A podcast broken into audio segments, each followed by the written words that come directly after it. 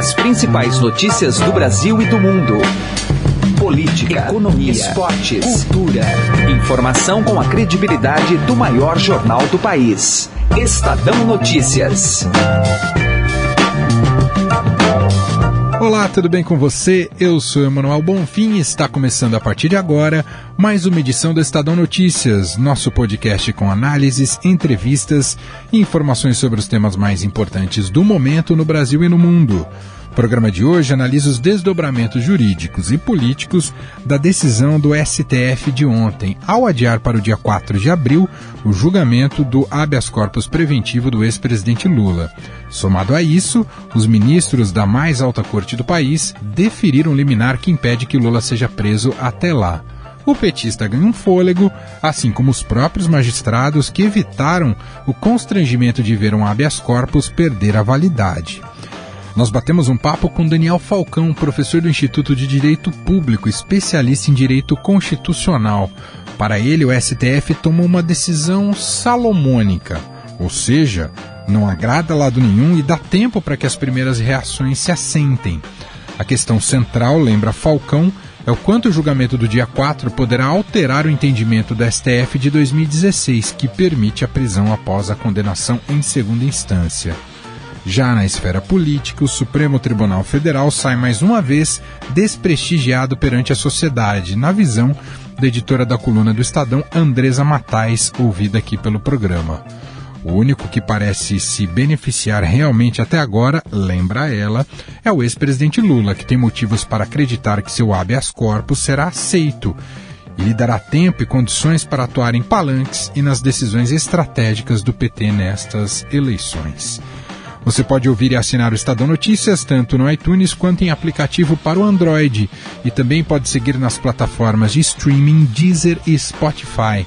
Nas duas, basta procurar pelo nome do programa no campo de buscas e passar a acompanhar todas as nossas publicações.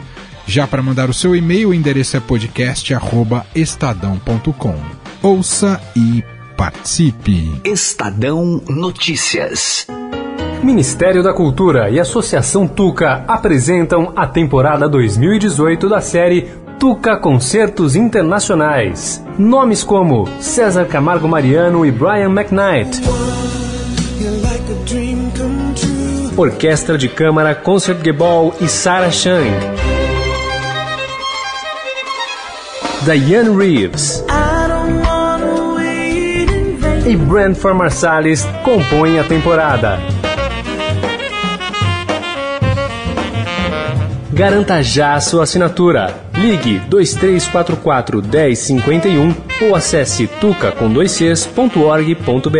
100% da bilheteria é revertida para o tratamento de crianças e adolescentes com câncer. Lei de Incentivo à Cultura, Ministério da Cultura, Governo Federal, Brasil, Ordem e Progresso. Estadão Notícias. Contato agora com Daniel Falcão, ele é professor do Instituto de Direito Público, especialista em Direito Constitucional, e vamos falar sobre a sessão de ontem do STF que adiou para o dia 4 de abril o julgamento do mérito do habeas corpus preventivo do ex-presidente Lula e aceitou, acatou uma liminar que foi pedida pela defesa de Lula, concedeu uma liminar para que Lula não seja preso justamente até que o julgamento do habeas corpus seja concluído no dia 4. Professor Daniel, tudo bem com o senhor? Obrigado por nos atender. Tudo bem, e você? Muito obrigado pela oportunidade. Professor, vamos, vamos por partes que isso suscitou muitos questionamentos essa sessão de ontem do STF. Começando pela questão preliminar ali colocada pelo relator do caso, o ministro Luiz Edson Fachin.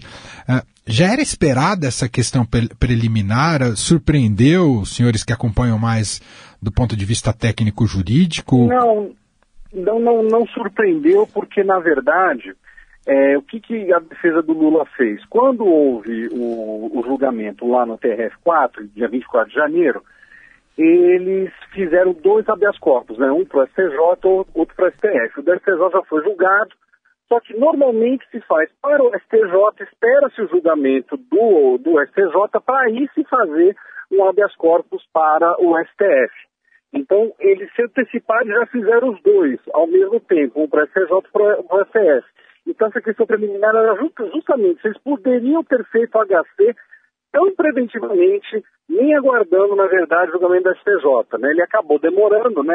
a ministra Carmelúcia não queria pôr na pauta, pelo que parece, porque a imprensa dizia, mas isso foi colocado em debate hoje, por oito votos a três, eles decidiram superar essa questão, superar essa questão preliminar.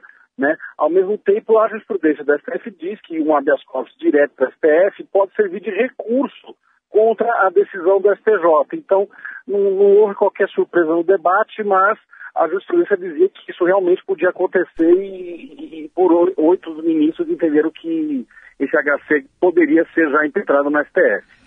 Agora, de que maneira, então, essa questão preliminar, né, que foi superada, então eles entenderam que podem entrar no mérito do julgamento desse habeas corpus, esse resultado, de alguma maneira, ele dá indicativos para o julgamento do dia 4 de abril, de abril no, no posicionamento dos ministros, ou não, professor? Não necessariamente. Claro que pode ser um indicativo, mas não um indicativo completamente seguro, porque houve uma decisão bastante sui generis, bastante diferente do comum. Né, diante do adiantar das horas, né, o ministro Marco Aurélio precisava viajar, já tinha passagem comprada, o que, que eles decidiram? Pode o TRF4 julgar os embargos de declaração contra a decisão que ele deu dia 24 de janeiro, porém, qualquer decisão do TRF4 que mande prender o Lula está suspensa até o dia 4 de abril, né, quando o STF, depois da Páscoa, retomará esse julgamento. Então, na verdade, eles só deram uma decisão que só vai valer até dia 4. Eles não deram uma decisão definitiva sobre a questão. Claro que isso pode ser um indicativo, mas não tem como apostar com certeza, um palpite 100% certeiro de que esse vai ser o placar lá no, no dia 4. O que foi decidido hoje foi simples, simplesmente vamos esperar o dia 4 o, o TRF4 pode julgar a questão dos embargos de declaração contra aquele acórdão no dia 24 de janeiro, mas vamos aguardar até dia 4 para ir os 11 todos lá decidindo aí realmente o mérito do HC do Lula a partir do dia 4 em diante. E professor, claro que parte de, de quem estava assistindo talvez reagiu até com uma certa uh, ficou um pouco assustado com o fato dos ministros não decidirem encarar o julgamento até o fim. Como é que o senhor interpreta essa, esse, essa suspensão e jogar só para o 4 de abril, dada a importância de se discutir um habeas corpus de um ex-presidente? É, você tem várias interpretações possíveis. Você pode pensar que eles foram cautelosos, né? Do fato que já estava. É, é, normalmente as sessões de julgamento na SEC acabam às 6 horas da tarde. Então eles já estavam vendo adiantar da hora, ficou-se muito tempo julga, julgando essa questão preliminar, lembrando que o HC do Lula foi a segunda questão da pauta de hoje, teve um outro julgamento anterior, então demorou-se muito na questão preliminar, e aí quando chegou o julgamento do mérito, percebeu-se que tinha pouco tempo para se julgar. Então foi uma decisão, vamos dizer assim, salomônica. Não vamos. É, é, eles, eles sabem que provavelmente o TRF4 mandaria a, a, a prender o Lula na segunda-feira. Então vamos esperar mais uma semana, mais alguns dias, né? A, a, o julgamento vai ser na segunda-feira. Vamos esperar mais alguns dias e para a gente decidir definitivamente. Foi surpreendente porque não é a praxe do STF isso. Mas não, eu, não, eu não encararia como uma espécie de fugir da raia né, nesse sentido. Eu achei que foi uma decisão salomônica no sentido de vamos esperar mais um pouco e provavelmente os ministros também quiseram sentir um pouco a reação da, não sei se todos, mas parte dos ministros quis sentir a reação da sociedade, a reação da classe política a respeito desse julgamento. O quanto o julgamento do, de 4 de abril, professor, é, irá mexer com o entendimento de 2016 sobre a prisão após condenação em segunda instância, supondo que eles concedam é. o habeas corpus para o Lula, isso não vai criar uma insegurança jurídica? Essa é a grande questão. Né? Ninguém, ninguém, no fundo, sabe qual seria o placar se essa questão da prisão de segundo grau viesse a discutir novamente. Porque, como bem disse a presidente Carmen Lúcia, é, isso, é o, o, HC do Lula é um caso concreto, está se decidindo só o caso do Lula, e não toda a ideia de prisão depois da decisão do segundo grau ou não. Mas pode ser que, muito provavelmente, o placar do dia 4, decidindo o HC do Lula, reflita um possível julgamento abstrato, ou seja, uma decisão da STF valendo para todo o Brasil, para todos os casos, a respeito da prisão em segundo grau. É, é, esse julgamento do Lula pode ser realmente o parâmetro para a gente saber como é que vai ser a jurisprudência do STF, se ela vai ser alterada ou não a respeito da prisão já, já após a adesão em segundo grau. Não seria mais lógico, portanto, professor, que a presidente do STF, a ministra Carmen Lúcia, pautasse de vez então uma ADC e não o HC, professor? Você também tem dois lados aí. Primeiro, a legislação processual penal obriga que os habeas corpus sejam julgados com prioridade. Então, isso vai a favor do HC ter sido posto primeiro. Se as ações declaratórias de constitucionalidade fossem colocadas em primeiro plano, você estaria beneficiando a questão de que a Constituição diz que decisão em ação declaratória de constitucionalidade tem efeito para todos os casos, tem efeito para toda a jurisprudência. Então, você tem argumentos jurídicos para dar prioridade para os dois casos. A ministra Carmen Lúcia preferiu colocar o HC do Lula primeiro.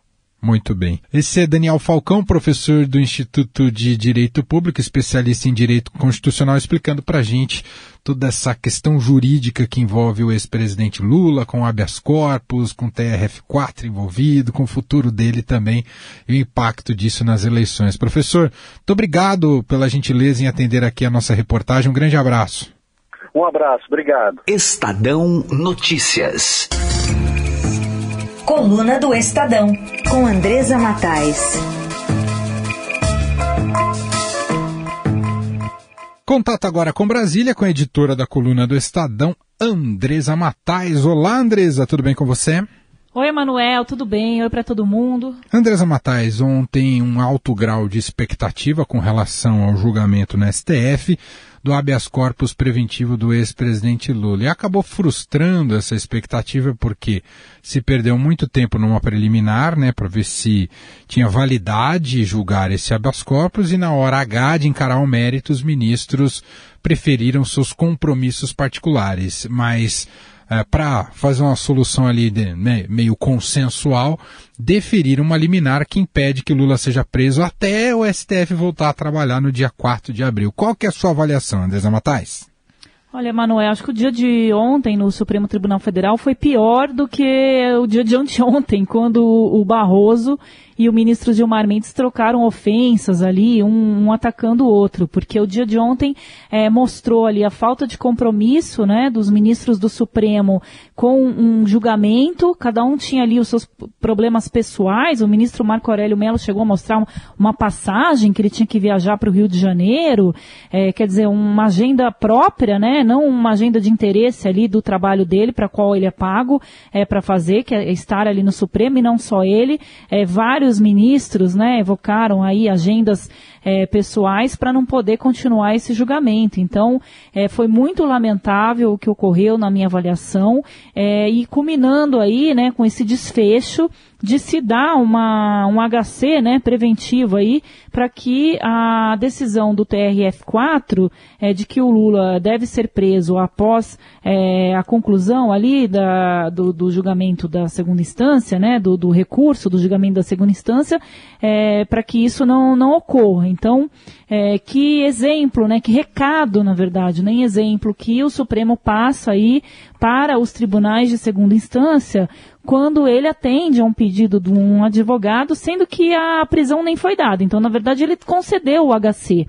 Isso nos leva a crer que no dia 4 de abril, eh, o Supremo Tribunal Federal vai sim dar esse habeas corpus para o ex-presidente Lula, impedindo que ele seja preso até o trânsito e julgado. Isso pode levar anos, né, como a gente acompanha, e quer dizer, o, o, alguns é, políticos é, são diferentes dos outros, é mais é, uma vez a, a, a, justiça né, nos mostra isso, ou o pessoal que comanda a Lava Jato, o Júri Sérgio Moro, é, o pessoal da Força Tarefa lá de Curitiba, os procuradores, dizem que é um golpe aí na Operação Lava Jato, é, porque o Lula foi é, pego aí, não é um processo só, são vários processos.